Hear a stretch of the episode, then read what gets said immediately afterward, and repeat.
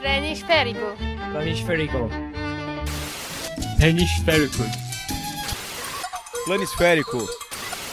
Hemisférico. Planisférico. Planisférico. Planisférico.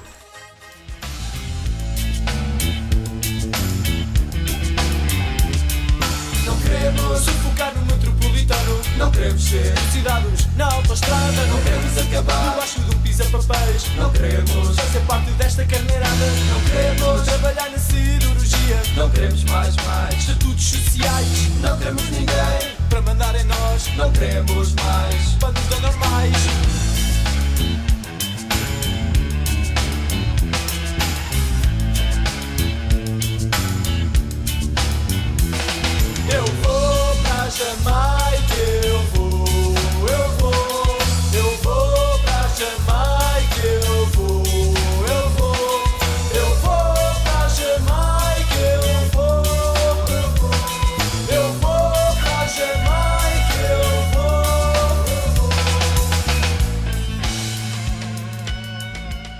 A seguir esta, esta música dos pesticida é, é- é- são os seguintes versos.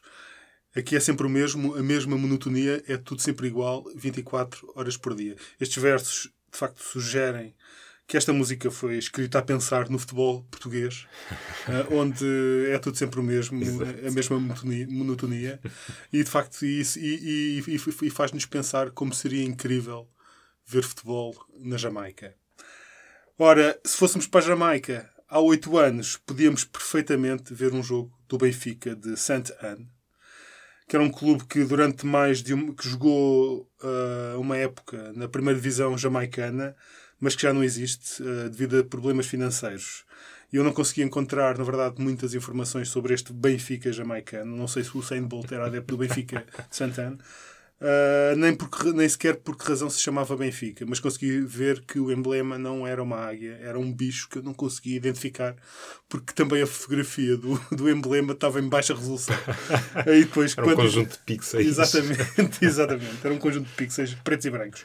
Ah, ora, eu- o que eu descobri, no entanto, foi que nessa única época que eles estiveram na, na primeira divisão, ah, houve um jogador que foi expulso da equipa porque agrediu o presidente do Benfica. Ora, ah, começamos pelo Benfica da Jamaica, porque há muitos Benficas e muitos Sportings e muitos Futebol Clube do Portos por este mundo. É e é disso que vamos falar neste episódio 38 do, do Planisférico. Eu sou o Marco Vaza. E eu sou o Tiago Pimentel. Ah, Estamos não- aqui no estaleiro de- do Jornal Público, não é? Eh, É, é como se estivesse a ser rodado aqui um episódio do querido Mudei, Mudei a Casa. Exato. É, estamos a, a mudar-nos sem nos mexermos, basicamente. Perfeito. Definição perfeita. Ora, vou aqui no- exatamente no meio do estaleiro, vamos falar então de, de, de clubes, uma espécie de clubes cópia, Sim. não é? Aqueles clubes inspirados em outros clubes. Que não são bem a mesma coisa. Exatamente. Portanto, não vamos ser, obviamente, super exaustivos. Ah, já fal- falámos do, do Benfica da Jamaica.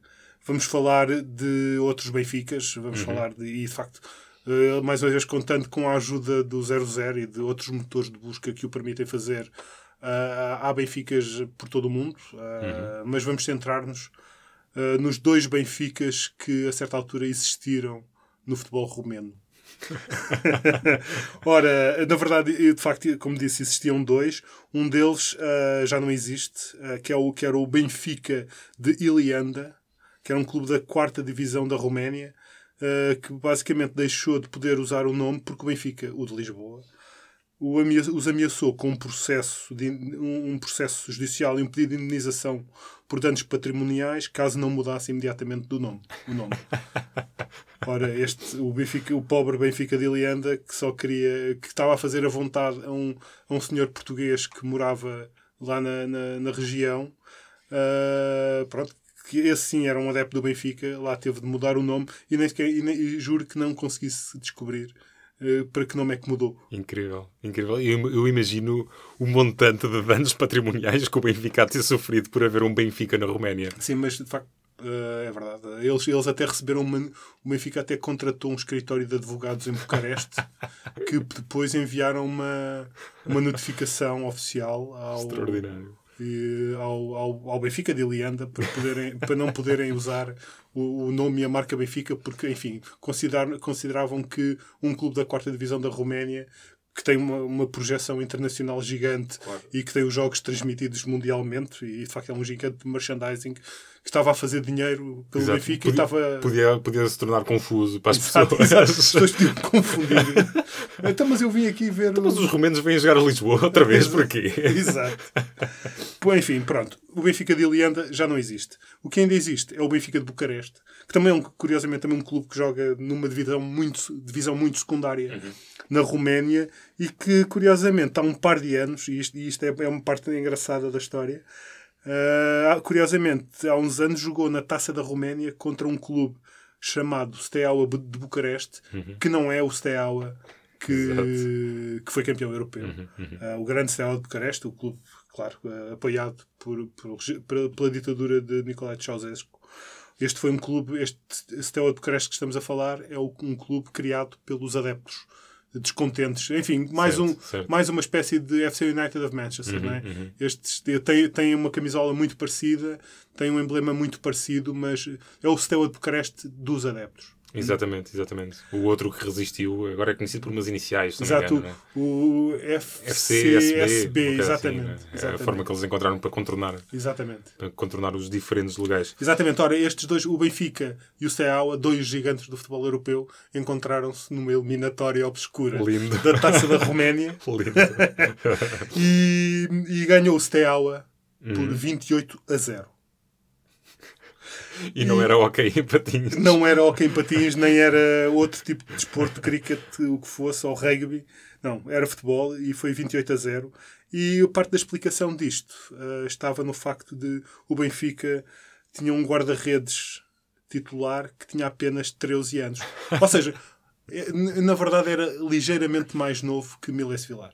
Certo, exatamente. Exatamente.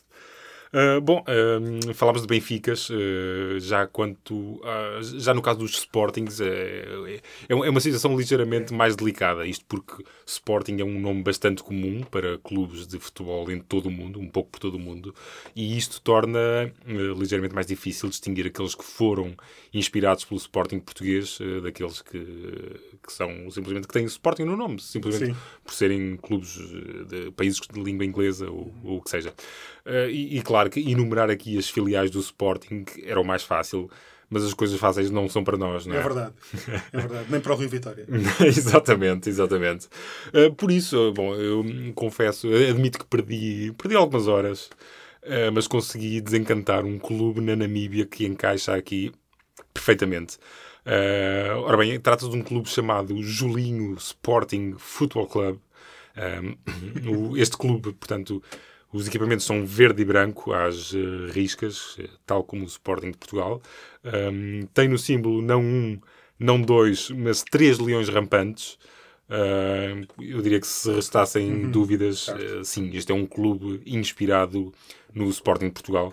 Um, e a história do Julinho- do- de- deste clube, deste Julinho Sporting, eh, começa em 2002, em Rundu, uma, uma localidade no nordeste da Namíbia, bem junto à fronteira com Angola. E pronto, e basicamente, pelo que eu consegui perceber, pelo que eu li, hum, foi a iniciativa de dois irmãos eh, chamados Nelson e Norton Luiz que decidiram criar uma equipa de futebol para não só para incentivar a prática do desporto entre os jovens, mas ao mesmo tempo para honrar a memória do pai, que se chamava Júlio, daí o Julinho no nome. É uma, uma homenagem bastante bonita. Hum, eu diria, se tivesse de apostar, diria que isto era uma família bastante sportinguista. Que é que, porquê que diz isso? mas, mas pronto, é só, é só um palpite. É só um palpite. Hum, ora bem, o Julinho Sporting tem feito um percurso ascendente. Eles, portanto, eles- o clube foi fundado em 2002 e eles começaram no terceiro escalão do futebol da Namíbia. Uh, foram trepando. Em, entre 2014 e 2016 conseguiram passar duas épocas na primeira divisão. Depois voltaram a descer e este ano estão de regresso ao principal escalão. Não sabemos se é para ficar, uh, mas uh, logicamente vamos ficar muito atentos a este clube. Sim, sem dúvida. Ah, de facto, isso é de certeza uma, é uma família portuguesa, com certeza. Ah, não, há, não há outra, Não, outra não, há, explicação. não, não há dúvida nenhuma. Não há, não há, não há absolutamente. Ora, como já percebemos, ah, de facto, os clubes cópia não, não acontecem por acaso, não, não, não surgem no vácuo. Portanto, se aparece, por exemplo, uma, um, um clube chamado Marítimo na Venezuela, é porque tem alguma coisa a ver com o Clube Sport Marítimo do Exatamente. Funchal.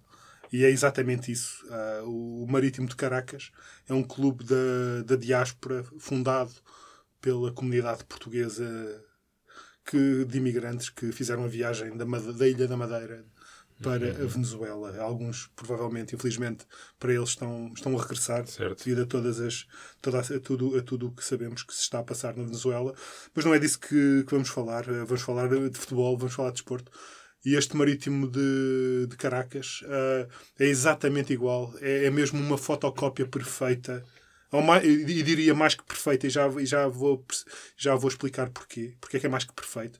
É O marítimo de Caracas tem o mesmo emblema, exatamente igual. Tem exatamente o mesmo, as mesmas camisolas. O verde, o verde rubro do marítimo é o, é o verde rubro também deste marítimo venezuelano.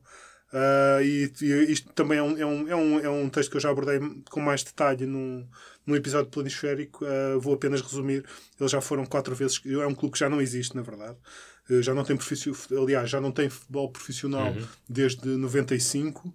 Ah, mas, no entanto, chegou a ser quatro vezes campeão ah, da Venezuela. E esta é a parte mais é uma cópia, é porque digo que é uma cópia mais que perfeita do Marítimo, porque eu nesse mesmo texto do planisférico referi que, que, falar, que o Marítimo venezuelano tinha sido campeão, ao contrário do Marítimo português. Ah, e No que tu te foste meter. No que eu me fui meter, é verdade. Por, e por causa desta, desta pequena frase, eu recebi várias mensagens de leitores a dizer-me que eu era um ignorante e, e outras coisas, eh, porque o, o Marítimo Madeirense tinha sido campeão, eh, porque tinha ganho uma edição da, do Campeonato de Portugal. Ora, já sabemos bem eh, eh, como é, o que é que se passa nesta, nesta polémica, neste assunto, qual é esta luta. Isto foi uma luta, digamos, assumida pelo antigo presidente do Sporting, Bruno de Carvalho, que, que, que queria, trans- queria converter as vitórias neste campeonato de Portugal em títulos de campeão nacional, o que geralmente acontece, o que é mais, enfim, que é aceito pela maioria, não pela to- totalidade, mas pela maioria dos historiadores e dos estatísticos do futebol, é que o campeonato de Portugal era o equivalente à Taça de Portugal e não Exato. Era uma, Ao- uma, eliminatória, uma, uma, é coisa por, elimina- eliminar. por eliminatórias. Uhum. precisamente. E pronto, e nesta competição, de facto, o Marítimo tinha sido campeão uma vez e o Sporting tinha ganho quatro títulos. Uh, portanto, e o Porto tinha- também tinha quatro, e o Benfica tinha três, e o Belenenses também tinha sido campeão. Tinha ganho esta competição. Ora, uh, de facto, isto não é. Acho que não será ainda um assunto fechado, não é? Pois. Embora Bruno Carvalho, não sendo já presidente do Sporting, não se tenha ouvido falar muito disto ultimamente. Uh, só, para, só para referir que se este campeonato de Portugal uh, for aceito como campe, campe, campeão, campeonato nacional, como o, o equivalente à Liga Portuguesa hoje em dia, Portugal vai ganhar mais vai ganhar três novos campeões, não só o Marítimo, mas também o Olhanense, um Certo. clube que anda, enfim, perdido no fundo da tabela. Teve o seu momento na Teve o Primeira seu Liga, momento, é. mas pronto. Portanto, estando na terceira divisão, seria um, um novo campeão português. Exato. E ainda mais incrível, outro campeão, se- se teríamos um outro campeão que já, já não existe, o Carcavelinhos, como sabemos, foi um, um dos clubes que deu origem ao, ao nosso vizinho aqui, ao Atlético Aham, Clube Portugal, aham. aqui em Alcântara. É verdade. Bom, eh, falámos de alguns clubes inspirados em equipas portuguesas e podíamos agora ficar aqui horas eh, a falar de outros exemplos oriundos de, concretamente, de países lusófonos. Um, muito rapidamente, um dos mais ilustres, por ter sido até o primeiro clube da carreira do Eusébio, também de Hilário da Conceição, dois históricos da seleção portuguesa, é o Sporting Clube de Lourenço Marques, como era conhecido antes da independência de Moçambique. Um, ora bem, este clube, desde 1968, que, que o nome que, que assumiu um, um outro nome, agora um, passou a ser conhecido como Certo, e de facto certo. é eh, mas pronto, é- embora tenha mudado de nome, é uma daquelas heranças ainda do, do, Sim. do período colonial e de- desta presença Claro, portuguesa em, claro. em muitos países, de, sobretudo da África. Claro, claro. Ah, de facto, ah, ah, a Premier League também tem a sua dose de, de imitadores, eh, mas aí, enfim, não tem bem a ver com a herança colonial. Uhum. Uh, imagino, por exemplo, que, que no Ghana há um clube chamado Berekum Chelsea FC que tem o emblema e, o, e, o, e as cores e os equipamentos iguais, sendo que há, há um detalhe que é diferente. Uh, as camisolas, os equipamentos principais são brancos. Ok. E só o alternativo é que é azul. Ok. Há, por exemplo, o Liverpool de Montevideo. E, e, para não, e para ficarmos na mesma cidade, uh, o Everton Ex- existe como Everton de Vinha del Mar, no Chile. E pronto, são estas algumas versões, algumas versões internacionais de clubes da Premier League. Não, não há limites para a imaginação, de Não facto. há, não há. Bom, eh, regressando aqui ao mundo lusófono, eh, na Liga de Elite de Macau também temos o Benfica de Macau e o Sporting de Macau.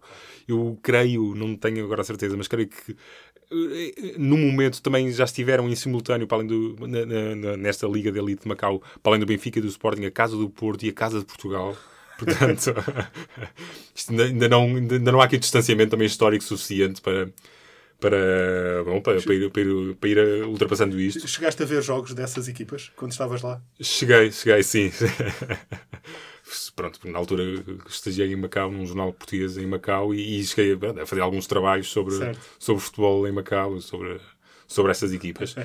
Curiosamente, agora nesta, nesta esta época, né, neste campeonato que está em curso, para além do, então, do Benfica e do Sporting, também há, claro, a equipa da Polícia de Segurança Pública de Macau. é uma herança curiosa. E, e- e- e deixa-me adivinhar, é uma equipa que, que ganha todos os jogos Exato, e é, é a equipa que tem mais fair play. e, e mais disciplinadora Claro. e mais disciplinada. Sim, mais disciplinada, exato. Não, não levam cartões nenhums. E- enfim. Ah, sim, isto de facto é um, é, um, é um mundo também infinito na, de facto, no- nos clubes cópia, não é? E, e- de facto há, há- imensos, ah, e mesmo em Portugal, não é? Vamos, vamos olhar para, para os Sportings e os Benficas, ah, têm, têm, têm, muito, têm muitos cópias, entre aspas, que na verdade são filiais. Certo, Ah, certo. é? o, o, o Farense, por exemplo, é, é, uma, é, é para todos os efeitos uma filial do Sporting.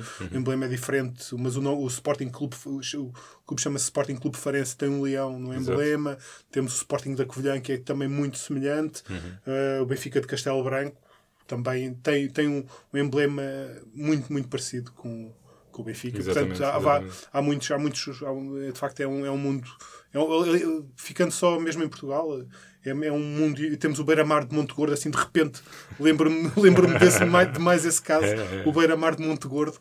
Uh, enfim, sabemos que o, o Beira-Mar é um clube que tem, tem passado por tempos difíceis, mas, mas de facto mas, mas ganhou estatuto suficiente no futebol português para poder ter também as suas filiais espalhadas pelo país. Uhum, uhum. Bom, uma das minhas descobertas eh, favoritas na preparação deste episódio do podcast é, eh, sem sombra de dúvida, é a zona sul da Liga Insular de Santo Antão, em Cabo Verde. Um, segundo o 00, que mais uma vez é uma ferramenta indispensável neste, neste nosso trabalho, uma vénia para eles. Ora bem, segundo o 00, em 2018, esta zona sul da Liga Insular de Santo Antão foi disputada por seis equipas, a saber, Académica de Porto Novo, que foi campeã, o Sporting de Porto Novo, vice-campeão, o Marítimo de Porto Novo, a Fiorentina de Porto Novo. Olha lá, isso é um corpo estranho. É.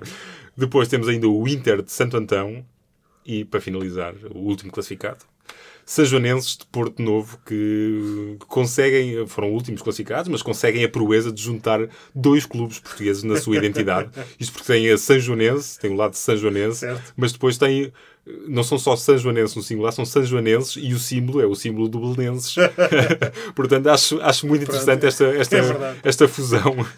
Exato. E assim, já que estamos nesta, nesta parte das breves, também vou recordar um texto que também já escrevi há uns tempos e, aliás, um episódio do qual até já falámos aqui no, no podcast muito rapidamente. eh, foi o clássico, o super clássico argentino que em tempos foi reproduzido na, no, no futebol brasileiro, em Sergipe.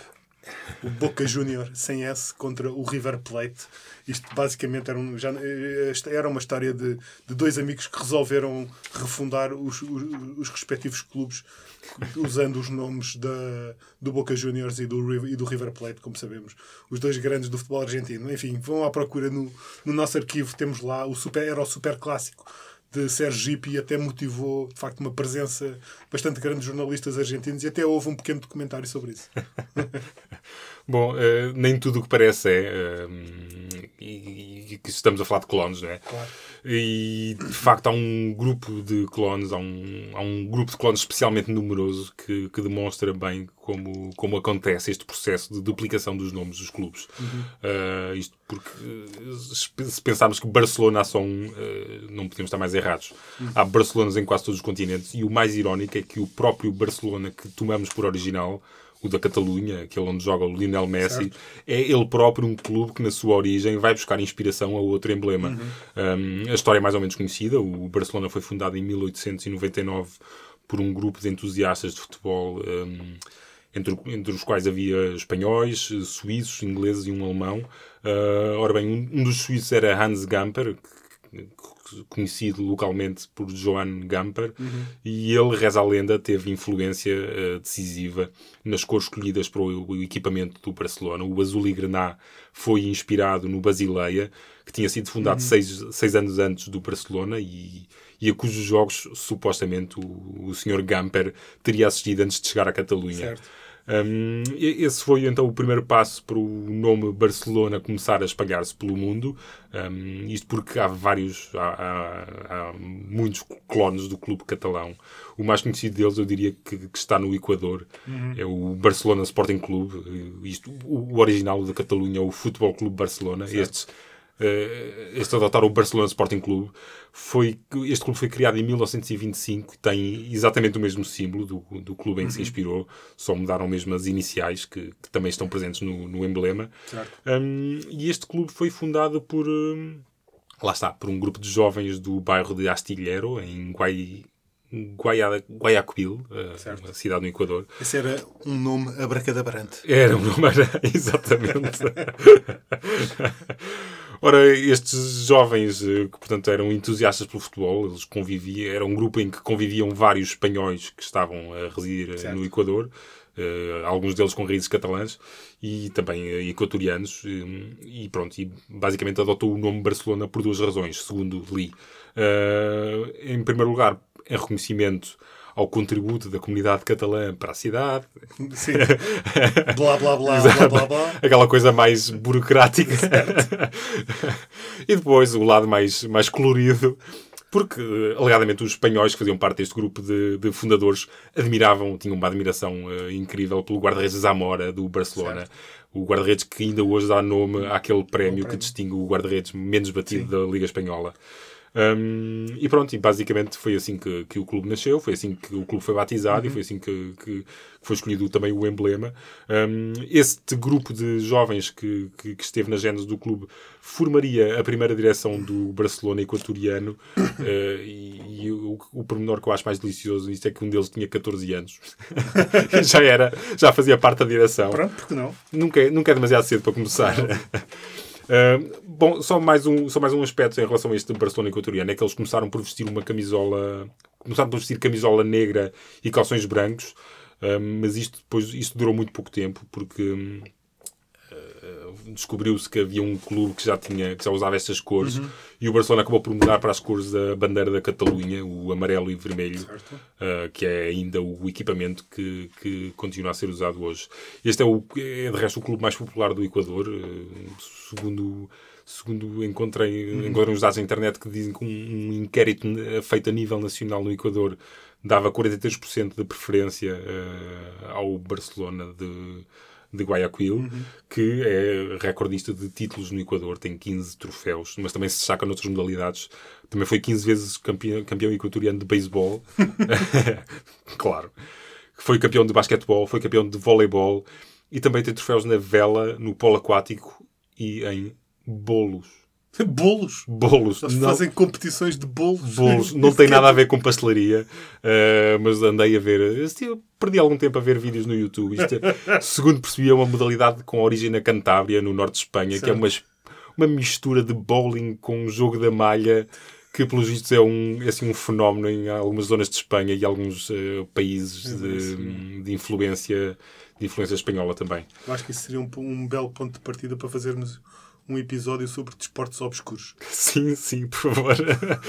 Vamos, qualquer dia fazemos isso. Prometemos, vamos fazer um episódio sem futebol. Só para terminar com o Barcelona equatoriano, ele, este clube é atualmente liderado por um homem célebre no futebol local. Uh, Chama-se José Francisco Ceballos, era guarda-redes, conquistou títulos pelo Barcelona uh, equatoriano e é conhecido como Las Manos de, de Equador. que é um, é um, Que é um é um nome delicioso. Isto porque ele fez boas exibições no, ao serviço da seleção equatoriana no Mundial 2002. Uhum. Um, ele, depois disto, já foi ministro do Desporto. Desde 2015 é presidente do clube e tem um filho a jogar no clube que dirige. Um miúdo que até já passou pelos escalões de formação da Juventus. A Juventus de Itália, a verdadeira. Certo? Não é? Não uma Juventus no Brasil. Exato. e que até já se estreou na seleção equatoriana. Ok. Curiosamente, o segundo dos três jogos do Equador eh, no Mundial 2002, ehm, que se realizou na, na Coreia do Sul e no Japão, eh, disputou-se na prefeitura japonesa de Miyagi. E isto é perfeito. É perfeito. Isto é perfeito para ligar com o próximo Barcelona de que É vou ótimo. falar. Não é? Isto é o pretexto ideal para trazer eh, a este podcast o FC Miyagi Barcelona. Claro que é o, o símbolo deste clube japonês, é uma réplica do, do, do símbolo do, do clube catalão. Este clube é reconhecido, eh, acho que o, o principal, o principal traço de identidade deste clube é ter sido, o- é ter feito é é ter pertencido ao clube, ao, ao percurso de formação do internacional japonês Shinji Kagawa, que já passou pelo Borussia Dortmund, pelo Manchester United também. Hum, a verdade é que não há muita informação hum, para além disto sobre o FC Miyagi Barcelona. E o que se encontra, se encontra também, também é contraditório isto, porque eu li em alguns sítios que este clube não tem qualquer relação formal com o Barcelona da Catalunha Certo. mas também li que este clube é uma escolinha do Barcelona eh, No Japão. no Japão. Digamos que há uma escola de futebol no Japão onde os miúdos são ensinados com o método wax on, wax off. Portanto, podem acrescentar que na, na quem, que- quem- potenciais editores de páginas da Wikipedia. Isso. Uh, Vamos, uh, vamos já dar aqui uma notícia em primeira mão. Uh, o FC Miyagi Barcelona é baseado na série de filmes Karate Kid. Exato. Eu, acho, acho que era lindíssimo que na mesma região houvesse uma outra escola de futebol chamado Real Cobra Kai Madrid que tivesse uma rivalidade muito acesa com o FC Miyagi Barcelona Sim, isso. e os treinadores defendessem a tática sweep da leg. Sim, Acho que isto era, isto era, ótimo, perfeito. Era ótimo. Era Uh, perfeito. Bom, mas esta- estamos a dispersar-nos, né? Obviamente. Hum, bom, voltando aos Barcelonas, há vários outros Barcelonas pelo mundo. Um, um dos meus preferidos talvez seja o Barcelona Esportivo Capela. Uh, um clube que joga, aliás, sempre jogou nas divisões secundárias do Campeonato Paulista. Um, este foi um clube formado em 2000 e co- copiou descaradamente o Barcelona. Um, embora eles depois tenham ali tomado umas liberdades criativas no símbolo, mas, mas pronto, mas passamos por cima disso. Ora, eu encontrei uma, uma reportagem no El País em português Certo. hum, feita com este clube e eles, hum, eles, pronto, eles entrevistaram, entrevistavam mesmo o presidente do Barcelona de Capela e ele dizia isto, vou citar, pegamos carona na fama do Barça. é assumido. Portanto, é tipo, é- é assumido. Dizia ele, não deixa de ser uma propaganda espontânea. Claro. Pronto. É, roubar ao menos que se rouba aos melhores, não é? Exatamente, é o que se costuma exatamente. dizer. Exatamente. Ah, e também se diz, né, a imitação é a melhor forma de elogio, Certo, portanto. certo. hum, Também, ora será bem, que- mas será que o, que o Barcelona já mandou uma, uma notificação para os impedir de usar uh, o, o símbolo exato, e o nome? isto estão a causar potenciais danos patrimoniais, isso, é? Exatamente. Portanto, isto pode, pode perder uh, dezenas de euros. Dezenas de reais. Exato, ou de reais. Neste momento em, em merchandising podiam estar a vender lá na, na terra do Barcelona. Os adeptos que vão ao engano Exato. comprar os casas Exato. cós do Barcelona de Capela. Exato. Tipo, então, mas onde, tipo, onde é que está o Messi? Andam, andam com a camisola 10 a pensar que é a camisola do Messi. Pronto. Bom, este clube nunca saiu da última divisão estadual paulista, mas, eh, mas também tem de se dizer que, este, que o grande objetivo deste Barcelona é descobrir, e descobrir e potenciar jovens talentos. E eles, aliás, até já têm um craque mundial para apresentar como revelação. É, aliás, o, o jogador mais sonante a sair deste clube é o Diego Costa. Ele chegou ao Barcelona de Capela com 16 anos, Ok. de onde se projetou depois para a carreira que conhecemos. E aliás, até é, é curioso porque este clube tem pouquíssimas receitas e é o mecanismo de solidariedade que vai recebendo uh, pelas transferências do Diego Costa que, que os mantém ali à tona. Ele já se transferiu várias vezes. é verdade, é verdade. Portanto, uh, é, é um pouco também contribuir para as origens É dele. verdade, é verdade. Bom, e termino este, este périplo pelos Barcelonas do mundo com o Barcelona do Tarrafal, da, da ilha cabo-verdiana de Santiago. Foi fundado em 1995. O símbolo é obviamente idêntico ao do Barcelona. Ah, infelizmente não há assim tanta informação sobre o clube. Ah, eu descobri um blog que já não é atualizado há muito tempo, ah, que servia sobretudo de repositório de resultados, onde encontrei algumas fotos ah, curiosas. Uma, por exemplo, do 11 inicial do Barcelona na primeira jornada do Campeonato Regional Santiago Norte em 2010, onde os jogadores aparecem todos com o mesmo equipamento, abelnenses. Mas abelnenses mesmo, azul, com o símbolo Sim, e com aquele patrocínio da Vitória Seguros que eles tinham aqui há uns anos. É rigorosamente. Mas é o Barcelona Tarrafal. Ok. Um, e pronto, e, e uma das. das Mas caramba, se eles usavam o, nome, o equipamento do Belenenses, porque é que não se chamaram antes Belenenses do Tarrafal? é, é verdade, pois, não, isso já não sei explicar. Pois, enfim, desculpa. Um, bom, e de resto, uma das últimas publicações na suposta conta oficial do Barcelona do Rafael no Twitter um, data de, ou datava de 16 de, de, de setembro de 2016 e rezava o seguinte: Alguém lhe disse que o Barcelona do Rafael vai voltar? Pois aguarde por um clube bem estruturado, organizado, com metas, estratégias e objetivos bem traçados, pensando na felicidade dos seus atletas, sócios, patrocinadores e outros. Isso foi quando? Isto foi em setembro de 2016 Pronto. e não houve mais, E- não houve mais uma exato. palavra. Eu não, não faço ideia se isto correu bem. Tenho um palpite. Que, enfim, vai, vai, vai continuar a ser um sonho. É, acho que sim, acho que sim. Enfim, sonhadores do futebol, peguem neste projeto, nesta ideia.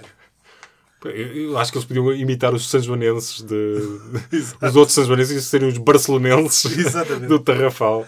Exato. Ora, como ac- acabaste de falar dos Barcelonas do mundo, adivinha o que é que vem a seguir? Os uh, espanhóis do mundo. Errado! Não. Vamos falar do, de- do Real Madrid. Uhum. Ah, e, mas não, não há assim. não- vamos ser, vou ser um bocadinho.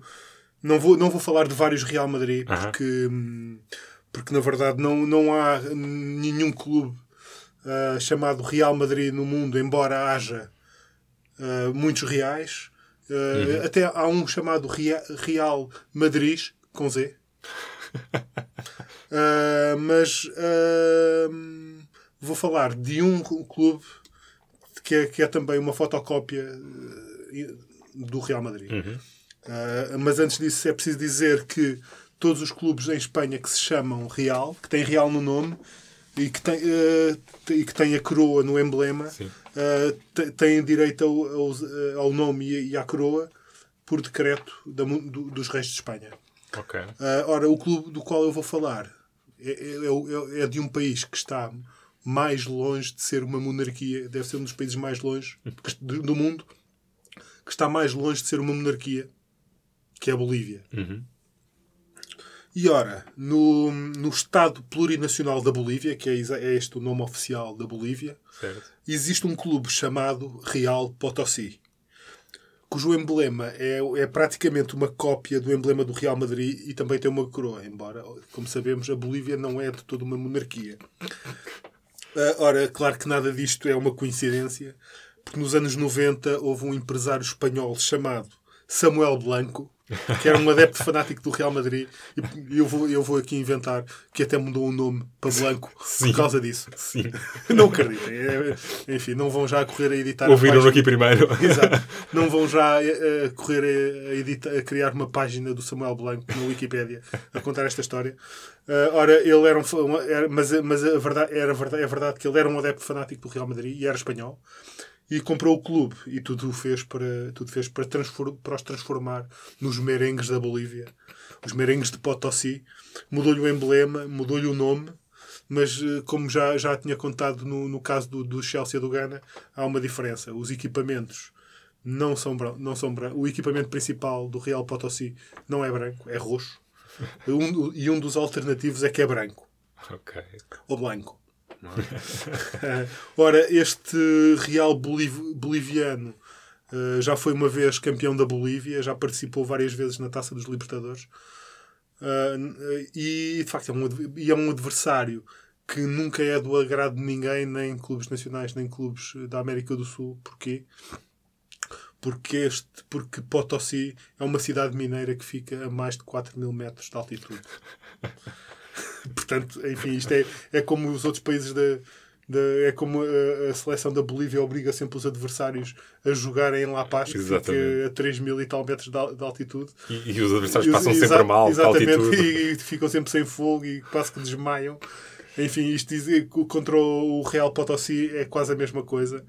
Ahm, e depois, sobre, ainda sobre o Real Potosí, há um episódio que eu descobri que vou ter mesmo de, vou ter mesmo de contar, porque também se enquadra um bocado na- aqui na, na- no, neste, no tema deste episódio. Que há uns anos ah, houve um jogo da Taça da Bolívia entre o Real Potosí e um clube chamado Atlético Ciclone. Uh, o, o jogo foi em Potosí, a 4 mil metros de altitude. Só que o árbitro recusava-se a dar, uh, a dar ordem para o jogo começar. Porquê? Porque as equipas tinham equipamentos iguais.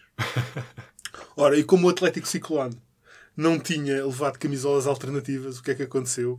O presidente foi, foi, foi, foi, à- foi, foi ao mercado e encontrou lá um vendedor, um vendedor de camisolas e comprou uma dúzia de equipamentos da Roma, equipamentos falsos, mas sem número. Eles depois foram fazer o jogo e, e pintaram-os e, e- e com uma caneta escreveram os números nas costas.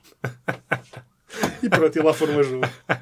E este episódio tem, tem, tem a ver também com, às vezes, a necessidade de aguçar o engenho. E de facto há vários. Exatamente. Há, há- há casos, houve até um caso que eu, que eu penso que foi a seleção do México no Mundial que teve de usar camisolas de um clube brasileiro. Foi no Mundial de 50, penso eu. Sim, sim, sim. sim. Foi Também do. acho que já ouvi Espera aí, foi do. Foi, eu já sei, foi do. Foi do do, Cru- do Cruzeiro de Belo Horizonte. Ok. O Cruzeiro de Belo Horizonte, aliás, quando o México jogou contra, contra, contra já não me lembro contra quem, eh, que jogou em, em era Belo Horizonte, Cruzeiro, não, pera.